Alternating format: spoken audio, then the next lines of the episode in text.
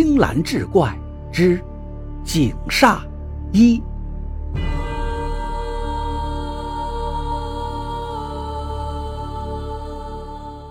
九十年代的时候啊，邻村呢有个叫秀芝的小媳妇儿，娘家是外地的，嫁过来后没多久就生了个丫头。家里的男人去外地打工，每年能赚不少钱。秀芝一个人带着闺女，虽然辛苦些，但好在家里不愁吃喝，逢年过节还能扯上几尺布做身新衣裳，给女儿买件花裙子，所以这日子过得倒也是有滋有味。然而天有不测风云，秀芝女儿五岁那年遭了一场邪灾，险些丧命。这件事儿还要从她家附近的一口井。说起，那口井在一棵老槐树下，荒废已久。井上压着一块巨石，周遭长满了荒草，看起来阴森森的。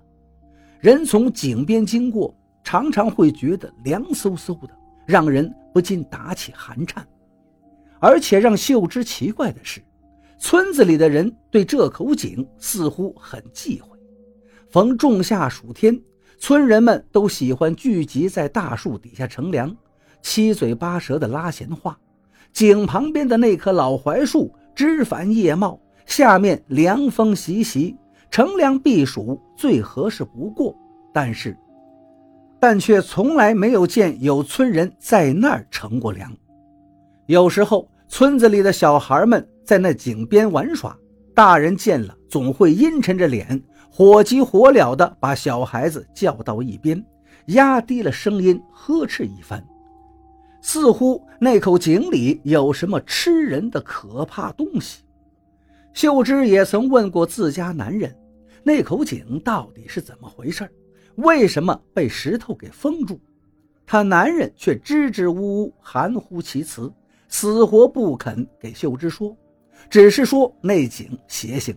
让他以后千万不要一个人去那，这让秀芝对那口井更加好奇了，心里却又隐隐有些害怕，怀疑那井里真的藏有什么吓人的东西。秀芝平时没事也不会去那口井的附近，有时不得已路过也会远远的绕开，但那井附近有条小河。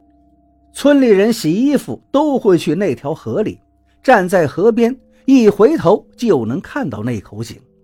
每次洗衣服，秀芝总觉得身后井的方向有人在盯着自己看，可是每次回头却又什么也看不到。有一次是个大雾天，秀芝在河边洗衣服的时候，那种奇怪的感觉又来了，她忍不住回头朝着井看去。透过浓雾，依稀看到井沿处站着一个人，很矮，似乎是个小孩子，在雾气里若隐若现，面孔模模糊糊，看不清容貌，看起来似乎是个小女孩，头上呢扎着两个小辫。秀芝吃了一惊，这大雾天，谁家的小孩在这儿玩耍？还是说，那个孩子？你怎么一个人在这儿啊？你家大人呢？秀芝强忍住恐惧，朝着小孩喊道。小孩并没有什么反应，还是静静地站在井边，似乎就在盯着他看。秀芝有点慌了，心跳明显的加速。正常的娃咋会不搭个话呢？秀芝心想，不会是自己。看花眼了吧？他咽了口唾沫，壮起胆子，慢慢朝着小孩走过去，想要确认一下。等他穿过浓雾来到井口前，眼前的雾气恰被一阵风吹散了，雾气后面什么都没有。秀芝长舒了一口气，暗笑自己疑神疑鬼，转身刚想离开，忽然听到一个声音。是个小孩子的笑声，那声音稚嫩而且天真无邪。这稚嫩的笑声，在这大雾弥漫的阴森之地，却显得极为可怖。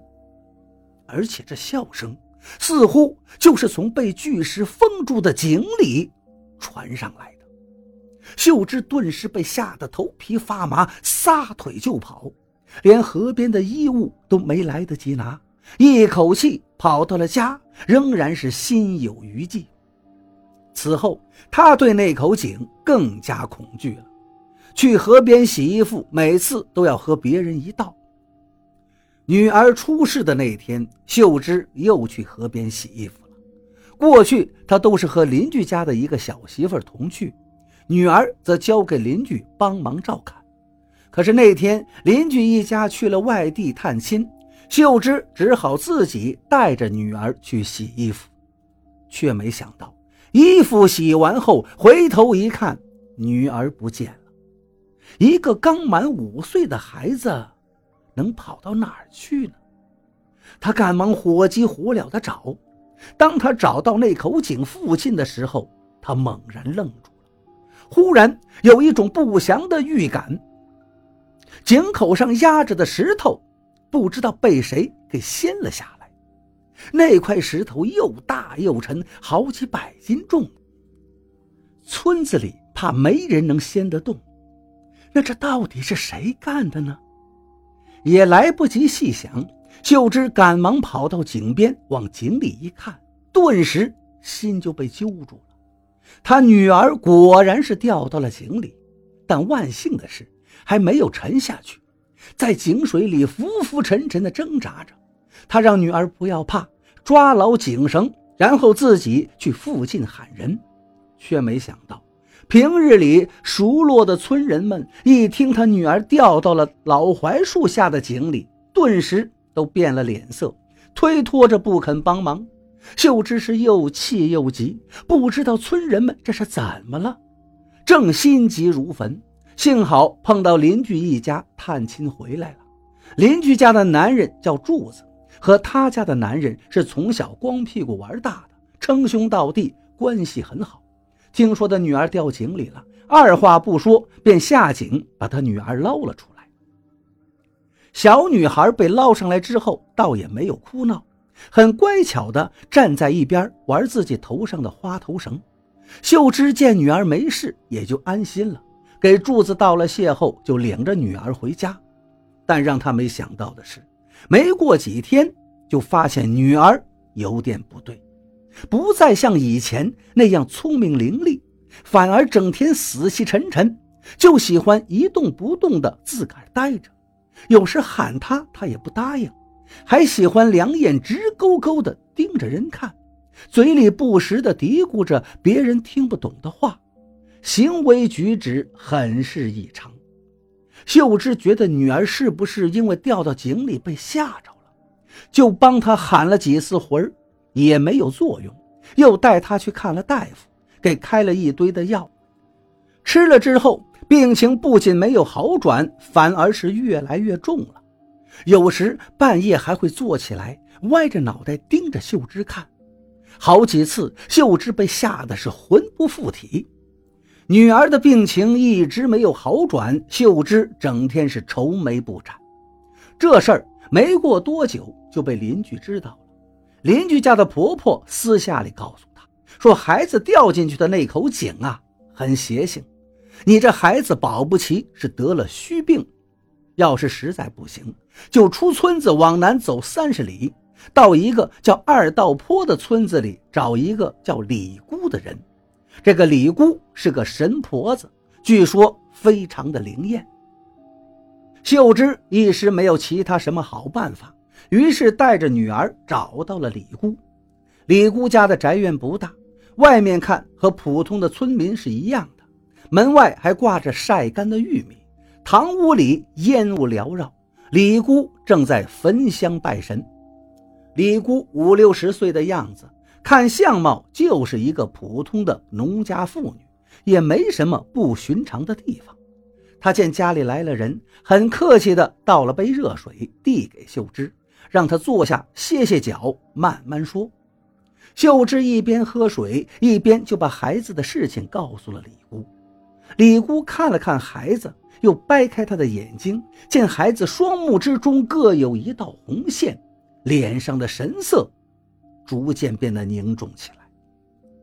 秀芝一看李姑的脸色不好，心里咯噔一下，忙问我：“这孩子是怎么了呀？”李姑说：“你这孩子赤瞳啊，双眼有红线，看来确实是被一些脏东西给扑了，得了虚病。不过嘛。”李姑顿了顿，又接着说：“倒也不打紧，这种事情我见得多了。你只要按我说的做，孩子就不会有事。”